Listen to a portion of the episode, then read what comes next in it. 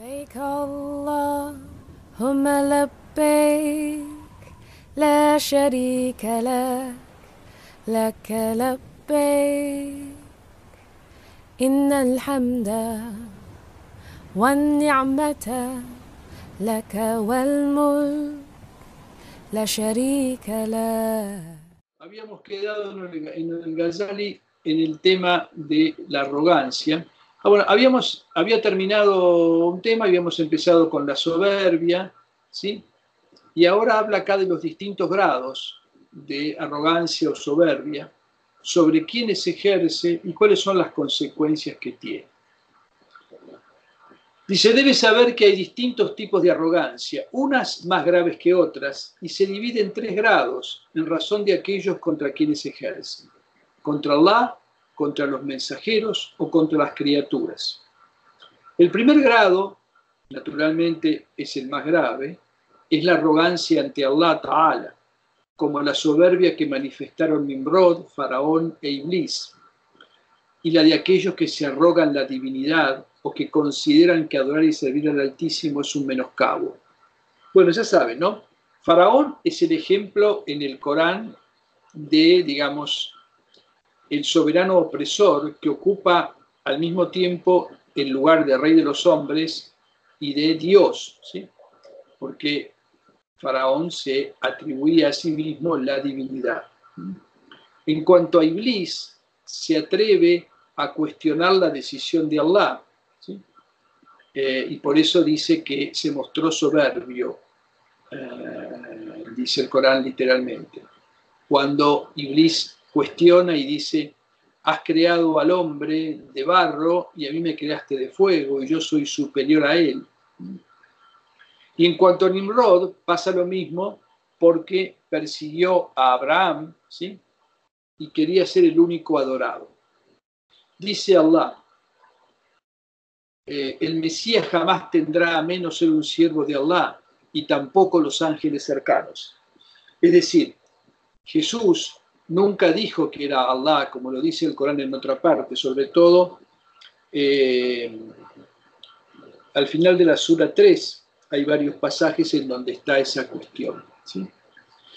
Eh, y tampoco los ángeles cercanos. O sea, en el caso de, estas, de estos seres espirituales muy cercanos a Allah, no se les pasa ni por la cabeza la idea de arrogancia, sino que, digamos, cuando más cercanos, cuando más conciencia del poder y de la grandeza de Allah, mayor es la humildad. A mayor conocimiento, mayor humildad. El segundo grado es la arrogancia ante los mensajeros divinos, como hacían los incrédulos coraishíes con el mensajero de Allah, diciéndole, no nos inclinaremos ante un hombre como nosotros, ¿Por qué no se nos envió un ángel? O bien, ¿por qué no se envió alguien poderoso? Envían un huérfano. ¿sí? Estas son todas cosas que están en el Corán, ¿sí? que le cuestionaban al profeta y decían, no, él es un hombre como nosotros, que venga un ángel. ¿sí? Este, o que venga, eh, aparte, ¿cómo, ¿cómo se designa para esta función a un huérfano? O como dice el Corán, decían, ¿por qué no se le reveló este Corán a un hombre importante de las dos ciudades? O sea, se oponían a Allah a través de sus enviados y mensajeros, considerándolos indignos de esa función, porque los evaluaban en función de su poder mundano, sea de su linaje, de su riqueza, de la importancia que tenían en sus sociedades. Pero Claramente, Allah Ta'ala no elige a sus enviados sobre esas pautas. Lo que hace Allah es elegir y preparar los corazones más puros para esa función, que generalmente está entre la gente más humilde y de ninguna manera entre, los, entre esos poderosos. Estos arrogantes se dividen en dos grupos. Un grupo es el de aquellos a los cuales la arrogancia les nubla la razón, impidiéndoles reconocer la profecía, como cuando él dice, apartaré de la fe en mis signos a quienes se llenan de soberbia en la tierra sin ningún derecho. El otro grupo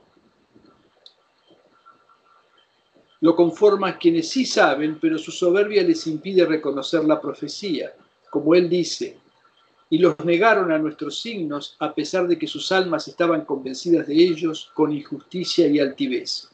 Fíjense lo que puede pasar, ¿no? Uno puede reconocer, pero hay un elemento de altivez, ¿sí? Eh, de soberbia en el ser humano, que finalmente nos lleva al cúfuro, a la incredulidad, o nos aparta de la verdad. Por eso esto es una de las cuestiones más jorobadas que hay, ¿no? El tema de la soberbia. El tercer grado es el de quien se exalta a sí mismo y desprecia arrogantemente a los demás siervos de Allah. Esto es lo más común de todo, ¿no? El caso común, o sea, la arrogancia que se ejerce ante los demás. Acuérdense la diferencia que vimos la vez pasada entre la arrogancia o soberbia y la vanidad. La vanidad es como que se autosatisface eh, a, sí misma, ¿no? Es la de la persona narcisista que se cree grande y demás y que, y que le basta con eso. En cambio, el soberbio y el arrogante, como ya vimos, necesita que los otros convaliden eso de alguna forma, ¿no? Respetándolo, considerándolo, saludándolo antes, ¿sí? Escuchando atentamente lo que dice, todo ese tipo de cosas eh, es lo que necesita el arrogante. Si no lo tiene, se pone muy mal y pasa a exhibir eso que tiene en la forma de desprecio hacia los demás. Es el que henchido de soberbia le niega a los demás sus derechos considerándose mejor que ellos. Este grado, aunque más leve que los dos anteriores, es sin embargo muy grave por dos razones. Una de ellas es que la grandeza es un atributo exclusivo de Allah Ta'ala. Acá la palabra kiber ¿sí? se puede traducir como soberbia o como grandeza, porque en realidad, eh, digamos, el, el, concepto de soberbia es de alguna manera creerse grande sin serlo realmente. Pero es un atributo específico de Allah que lo ostenta en toda su magnitud posible. La criatura es un ser débil, que en realidad no puede controlar nada de sus asuntos. ¿De dónde habría pues de atribuirse la grandeza? Si alguien piensa que es grande, está entonces desafiando a Allah Ta'ala respecto de sus atributos. Sería como el esclavo de un rey que un día se coloca su corona y se sienta en su trono. Podemos imaginar el castigo que le cabría. Respecto de esto dice el Altísimo en un hadith Qudsi. Dice Allah Ta'ala, la magnificencia es mi manto y la grandeza mi vestido. A quien dispute conmigo por ellos, lo quebraré. ¿Mm?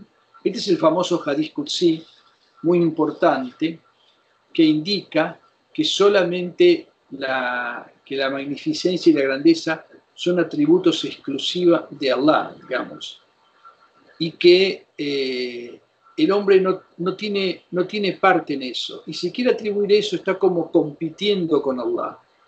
Y no hay nada peor que eso para separarse de Allah.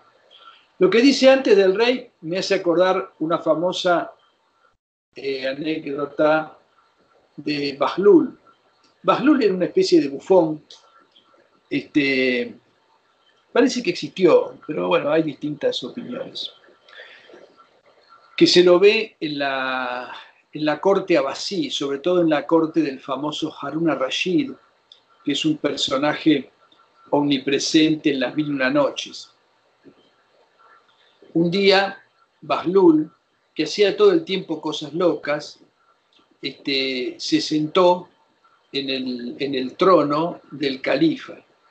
Entonces los guardias cuando se dieron cuenta lo bajaron a los golpes, ¿sí?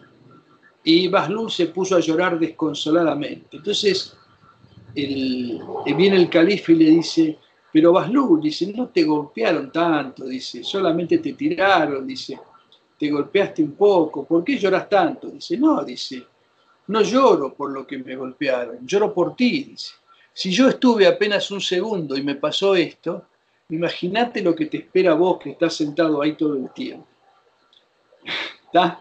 Bueno, eh, esto es para hacerse la idea que uno se va armando con la soberbia su propio trono en este mundo, en determinados ámbitos, en donde uno es tratado o visto como importante, se lo termina creyendo, se va hundiendo en eso y cuando le falta es como que se siente mal porque le está faltando algo a, que, a lo que su naf se ha acostumbrado.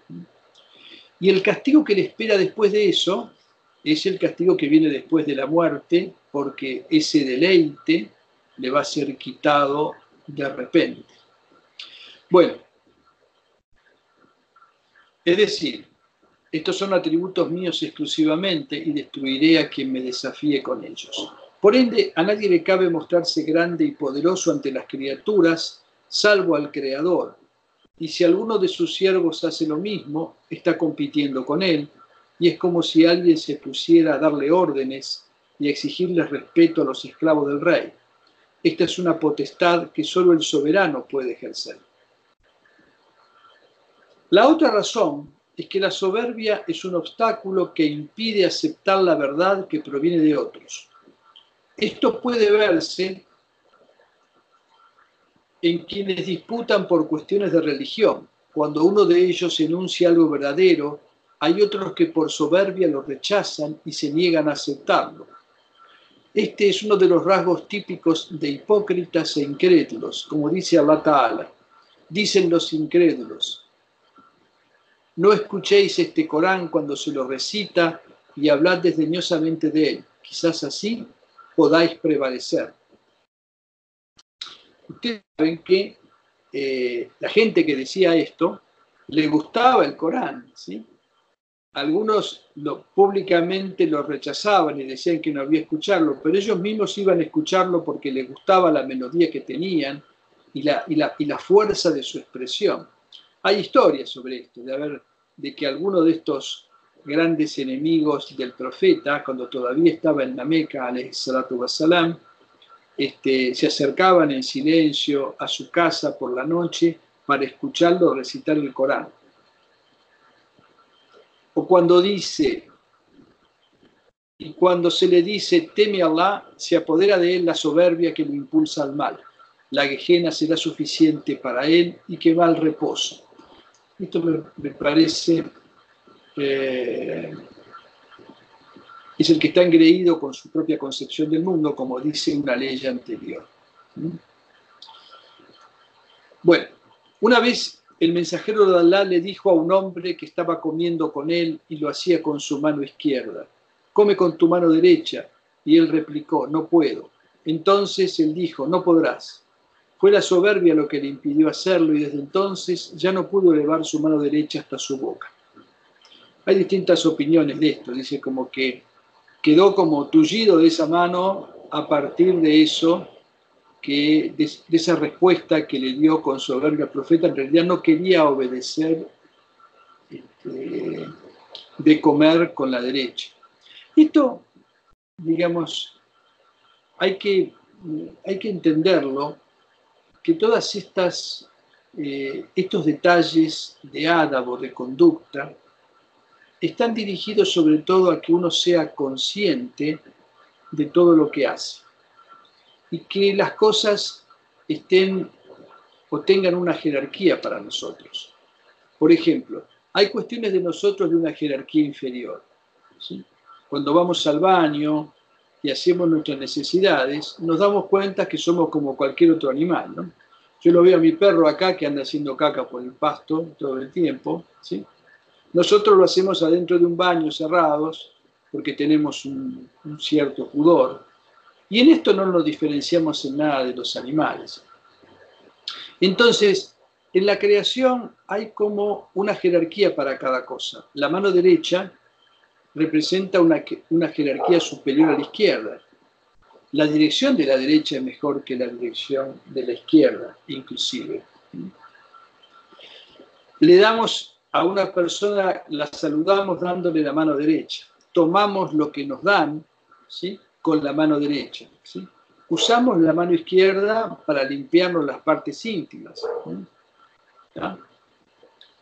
Todo eso tiene una explicación, si se quiere, simbólica, metafísica.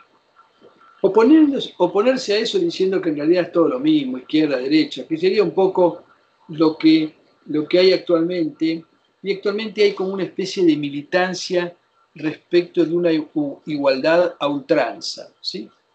Por ejemplo, bueno, el tema de género es lo más común, ¿no? Hombre y mujer. El hombre y mujer son iguales. Sí, es cierto, el hombre y la mujer son iguales en cuanto a seres humanos ¿sí?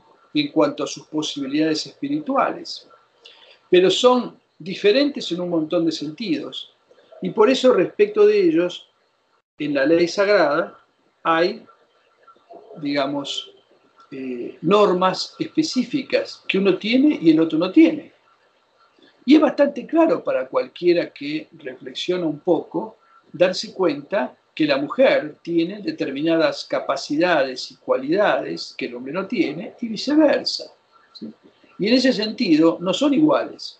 En cuanto seres humanos sí son iguales, porque en realidad provienen de un mismo origen, como dice el Corán. Nos hemos creado de, una, de un alma única y sacamos de él, de ella, digamos, a una pareja y luego hicimos que se reprodujeran para que se reconozcan mutuamente. O sea, todos venimos de un nafs wahida, de un alma única, un alma original. ¿sí? Pero todo en la creación, como dice el Corán, está creado de apares. Y los de apares, hemos creado todo de apares, dice el Corán. Todas las cosas de apares. hay noche y hay día. ¿sí? Y la noche y el día, digamos, son como una sola cosa y al mismo tiempo son complementarios. El día es mejor para algunas cosas y es malo para otras, y la noche es mejor para algunas cosas y es malo para otras. Bueno, debes saber que la historia de Iblis no se te ha relatado como un cuento, sino para que comprendas los peligros a los que conduce la soberbia. Fue la soberbia la que le hizo decir, yo soy mejor que él. A mí me creaste de fuego y a él lo creaste de barro. Su arrogancia lo condujo así a rebelarse contra la orden de Allah y no se prosternó ante Adán y terminó maldecido por toda la eternidad. Acá se dice que eh, hay como dos faltas de Iblis o Shaitán. Una es la soberbia, creerse mejor. Y otro es, digamos, la suposición, la suposición analógica. Eh, a partir de un dato externo, deducir consecuencias cuando en realidad no se conoce realmente la realidad de las cosas. O sea, contempló la materia del hombre y la materia de sí mismo y dijo, bueno, la tierra, que es una cosa baja, inerte, ¿sí? Eh, digamos, sucia, si podemos decirlo, comparado con el fuego, que se expande, ¿sí?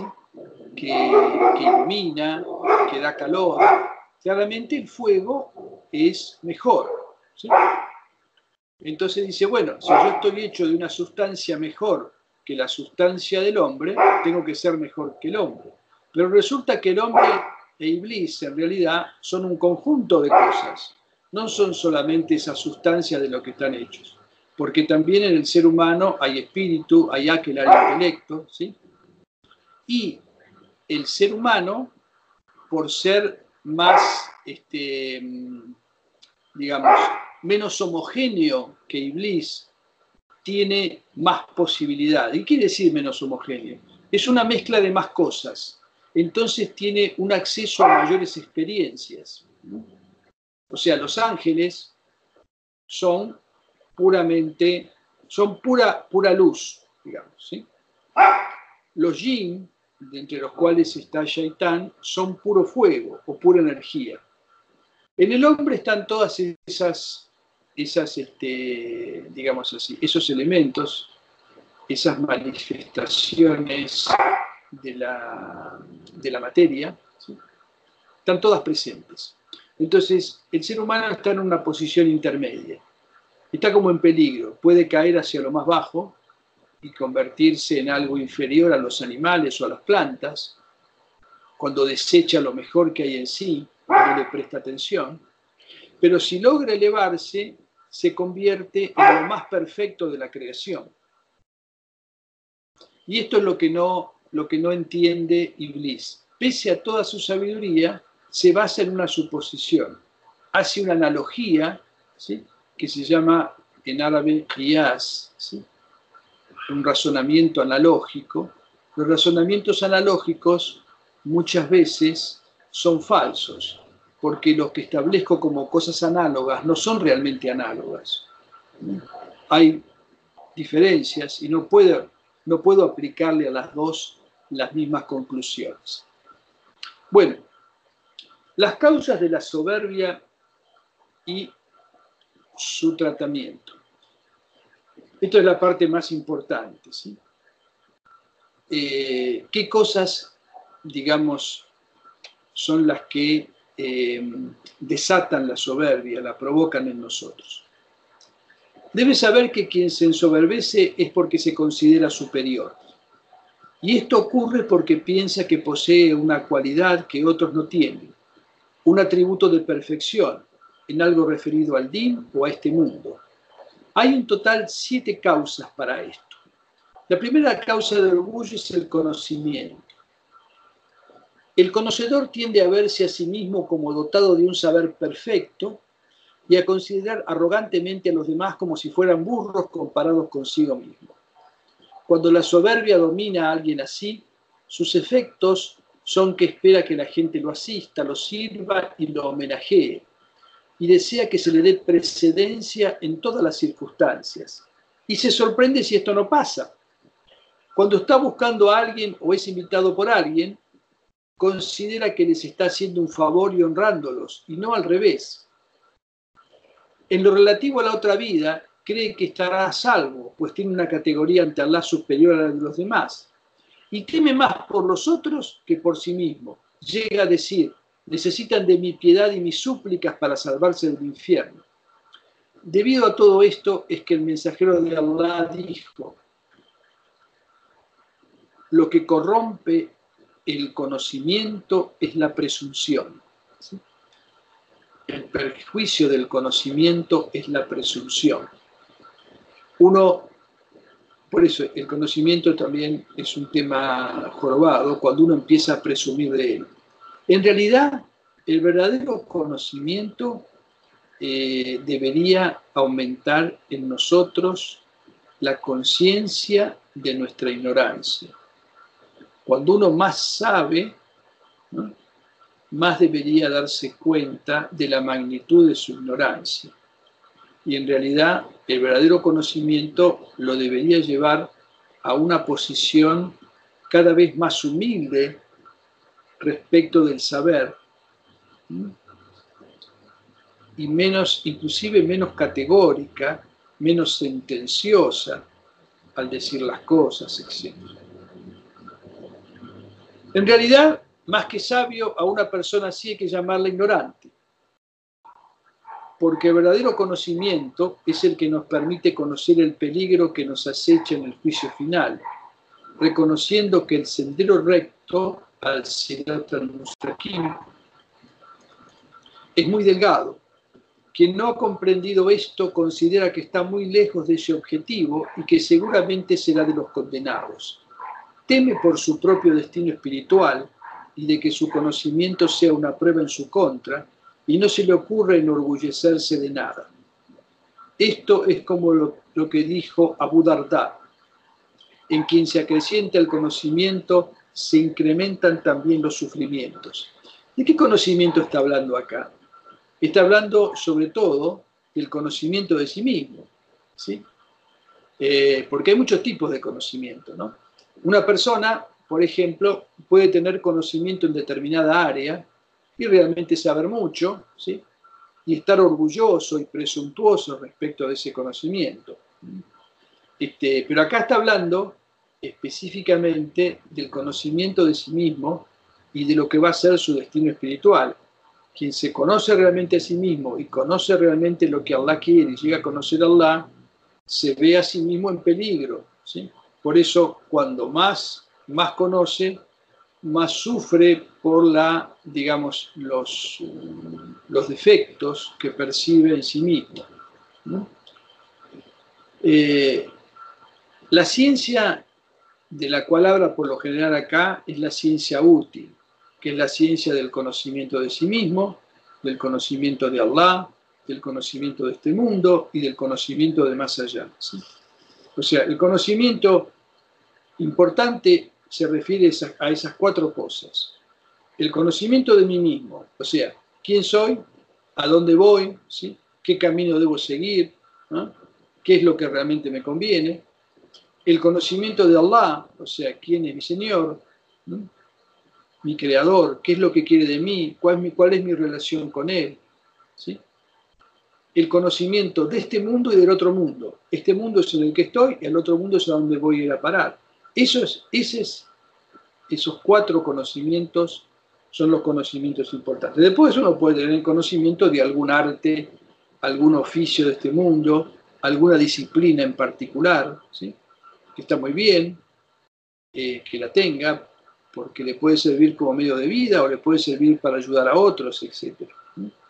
En esos conocimientos mundanos, inclusive, tampoco la soberbia y la presunción este, son algo bueno uno puede estar consciente de que sabe cosas, pero siempre va a haber cosas que no sepa. Y siempre va a haber alguien por ahí que sabe más que uno. No tiene mucho sentido eso. Bueno, en cuanto a esas personas en las cuales la adquisición de conocimiento provoca un incremento de la arrogancia, hay dos casos. Un caso es el de aquellos que no se ocupan de verdadero conocimiento, que es el conocimiento del din, el que le permite al siervo conocerse a sí mismo, a su Señor y a las vicisitudes del encuentro con Allah en la otra vida. Este conocimiento genera temor y humildad y el sufrimiento consiguiente, y no conduce a la soberbia ni a la seguridad. Los otros conocimientos, como el de la medicina, el cálculo, el idioma, la gramática, la retórica, el arte de la polémica, etc., si alguien se dedica por completo a ellos, se llena de soberbia.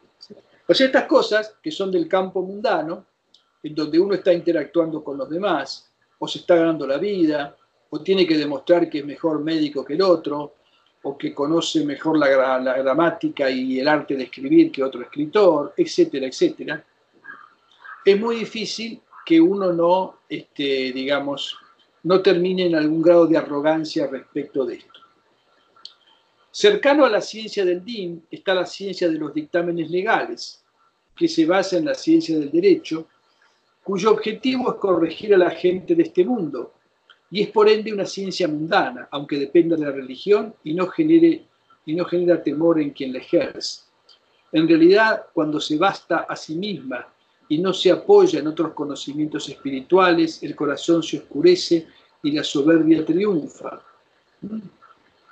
porque la noticia sobre algo no es ver con los propios ojos. Este es un palo para los alfaquíes. ¿sí? Una cosa muy común, así como hay un especialista en, qué sé yo, en matemáticas, en medicina, en abogacía y demás, hay especialistas en religión islámica. ¿sí? Y el especialista que conoce más del tema se cree más a salvo que los demás, porque ya conoce todo. Pero en realidad eso que conoce es solamente el aspecto mundano del din. En realidad lo más importante es el aspecto interior, que se haya purificado a sí mismo.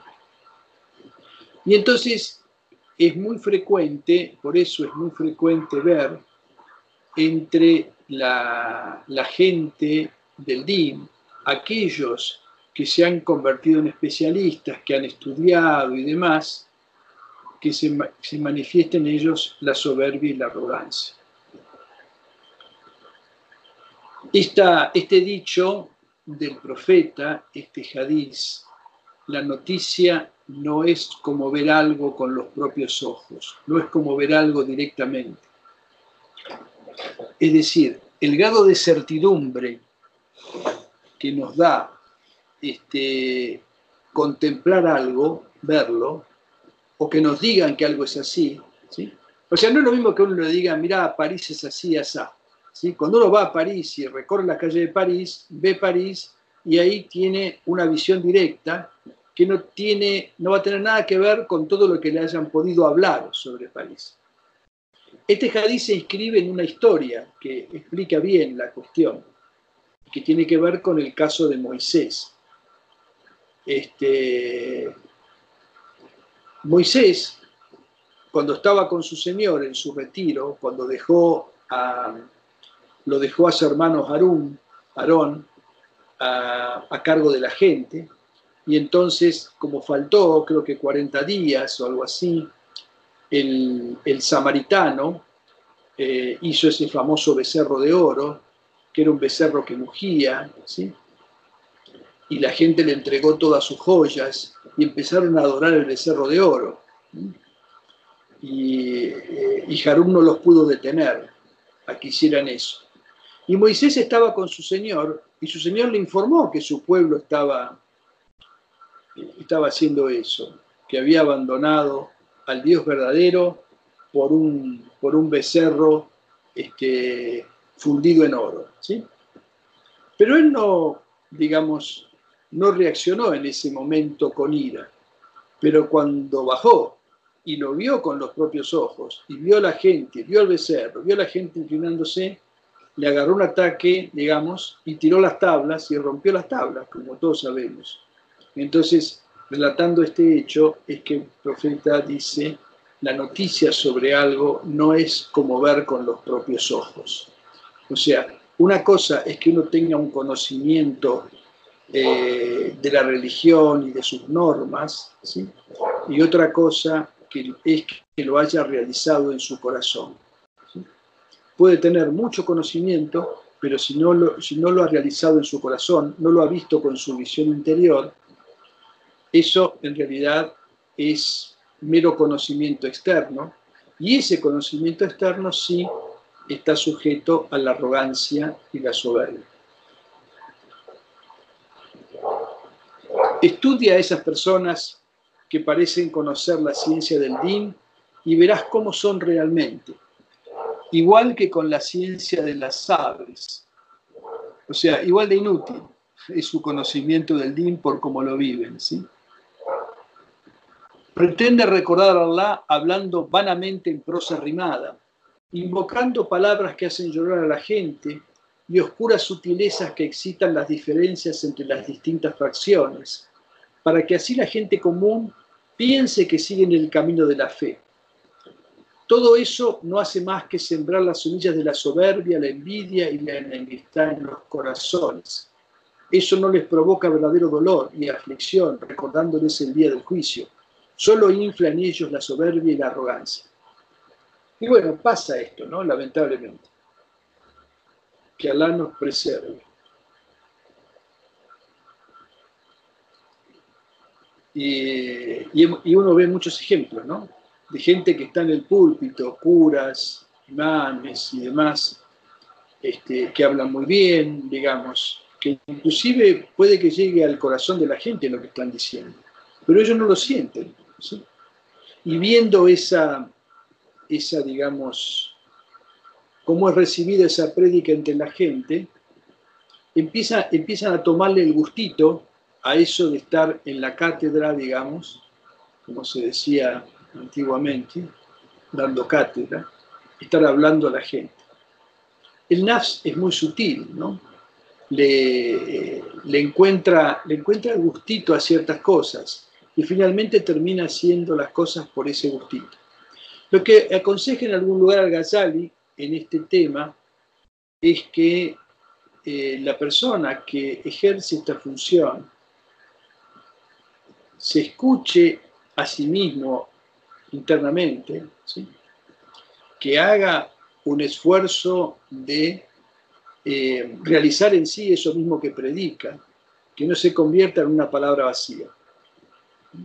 Porque si no es un gran peligro, un peligro mayor que el que, el que tienen los que, los que simplemente son inconscientes y no le prestan atención a esto. El otro caso es el de aquellos que estudian las ciencias útiles y beneficiosas, como la exégesis coránica, los hadices, las biografías de los nobles ancestros y otras disciplinas por el estilo que hemos mencionado en este libro y en los volúmenes de Ligiá, pero que pese a todo continúan siendo arrogantes. Esto se debe a que su ser interior ya es básicamente maligno y tienen un mal carácter. El objetivo que persiguen estudiando estas ciencias y hablando de ellas es presumir y no afianzar su piedad, educando a su nafs y purificando su corazón con la lucha interior. Cuando el conocimiento entra en alguien así, adquiere la coloratura de su ser interior. Es como el caso de la medicina cuando llega al estómago. Antes de actuar cambia según las características que encuentra allí. O como el ejemplo del agua pura de lluvia que cae del cielo y que hace crecer las plantas a las que llega. Si son plantas de sabor amargo, incrementa su amargura y si son dulces, su dulzura. Entienden lo que está diciendo, ¿no? La lluvia del cielo, que está mencionada varias veces en el Corán, es la misericordia de los dones de Allah. Esa misericordia, dice el Corán en un pasaje, esa lluvia, corre por los valles según su capacidad, o sea, llega a las almas según la capacidad. Y allí, digamos, produce sus frutos. Si en las almas hay amargura, aumenta la amargura. Si, las si en las almas hay dulzura, aumenta la dulzura. La única, la única manera de beneficiarse de la palabra de Allah, ¿sí? por ejemplo, de la palabra del profeta, es esforzándose en purificarse interiormente. Porque si no, uno lee el Corán y solamente ve en el Corán amargura. Y no percibe en él dulzura. Bueno, relativo a esto es lo que relató Ibn Abbas que dijo el mensajero de Allah. Hay una gente que recita el Corán y este no pasa de sus gargantas, pues no llega a sus corazones. Y dicen, hemos recitado el Corán. ¿Quién hay que lo recite mejor que nosotros? ¿O quien sepa más que nosotros? Luego se volvió a sus compañeros y dijo, esos pueden estar entre vosotros o ser cualquiera de la comunidad. Esos son el combustible del infierno. Fíjense qué fuerte lo que está diciendo, ¿no? Quien está en la fe, digamos, y de repente se la cree y se cree superior y se vanagloria de ciertos actos de devoción, como de recitar el Corán, bien, ¿sí? como debe ser recitado. Por eso es que hay que este, hay que tener mucho cuidado. Uno tiene que tener un afán de perfección en los actos, pero si el afán de perfección en los actos es para presumir, más vale hacer los actos mal, para que no haya, digamos, ningún motivo de presunción ante los demás. ¿Mm? Es preferible eh, la oración imperfecta, el que, el que sabe un par de suras cortas del Corán, y las dice o las recita con errores en el árabe, que el que lo dice a la perfección, ¿sí? hace todo bien y está presumido de eso.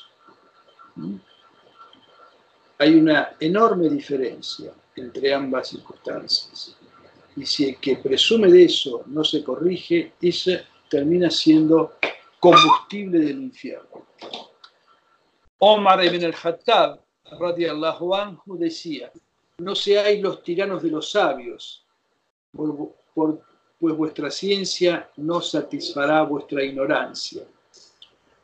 O sea, los que, los que en su conocimiento del din comienzan a tiranizar a los demás, ¿sí? Imponiéndoles eso, diciéndoles que si no saben o hacen eso, no, no están en lo correcto, ese en realidad es el peor de los ignorantes y esa presunta ciencia no le sirve de nada. Y Allah Ta'ala le ordena a su profeta, y baja tus alas con gentileza ante quienes te siguen de los creyentes. Fíjense la expresión que usa, bajar las alas. ¿Sí? Nosotros decimos, este, baja esos humos, ¿no? Como, como que uno está inflado. Y hay alguna, alguna expresión, porque creo que está por acá también, que alguien, este, creo que fue Omar, cuando Omar era, califa, creo que ya lo leímos. Entró un fulano, que era uno de los, de los señores de una tribu, digamos, un tipo muy prestigioso, y entró dándose, sacando pecho, como, como uno se camina, porque ya vimos que hay características este, digamos, en, los gestos, en las actitudes, en la manera de caminar, hay formas que denotan la arrogancia. Y a veces sería bueno, alguna vez el Baba lo decía, ¿no? Si uno lo filmara, uno pudiera ver su filmación, este, por ahí sentiría, digamos, como vergüenza ajena. A mí me ha pasado últimamente eso. De repente cuando me escucho grabado y demás, no me gusto demasiado. Por no decir que no me gustó nada. bueno, eh, baja tus alas con gentileza antes quienes te siguen de los creyentes.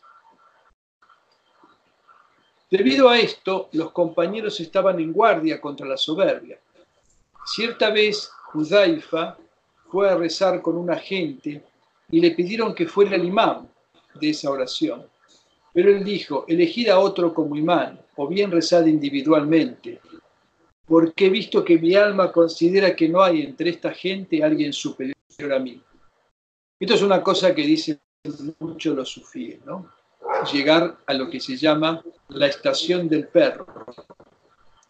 O sea, eh, uno no alcanza verdaderamente la humildad, digamos, hasta que no, no cree que haya, que haya nadie ¿sí? por debajo de él. O sea, considerándose el más abyecto de las personas. Y eso solamente se logra con un conocimiento eh, de uno mismo sincero e implacable. ¿sí? Tiene que ser implacable. ¿sí? Uno interiormente respecto de sus defectos, de sus cortedades, no puede ser, este, digamos, no puede ser consentido. Puede consentir las faltas de, los demás y debe hacerlo, ¿sí? este, mirándolo con misericordia. Y una de las formas de hacerlo también es viendo los defectos propios.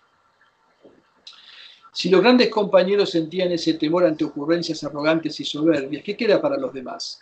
¿Dónde pueden encontrarse sabios así en esta época? Está hablando hace mil años, ¿no? En realidad son muy raros sobre la faz de la tierra los sabios que saben que esto, la soberbia, es un rasgo ético condenable que debe ser rechazado. La mayoría son negligentes con esto y presumen arrogantemente ante los demás diciendo, fulano no tiene importancia, no cuenta con mi estima ni merece mi respeto. Consecuentemente, si uno se encuentra con alguien así, que es sabio, está consciente de esto, el peligro de la arrogancia por el conocimiento, es alguien invalorable.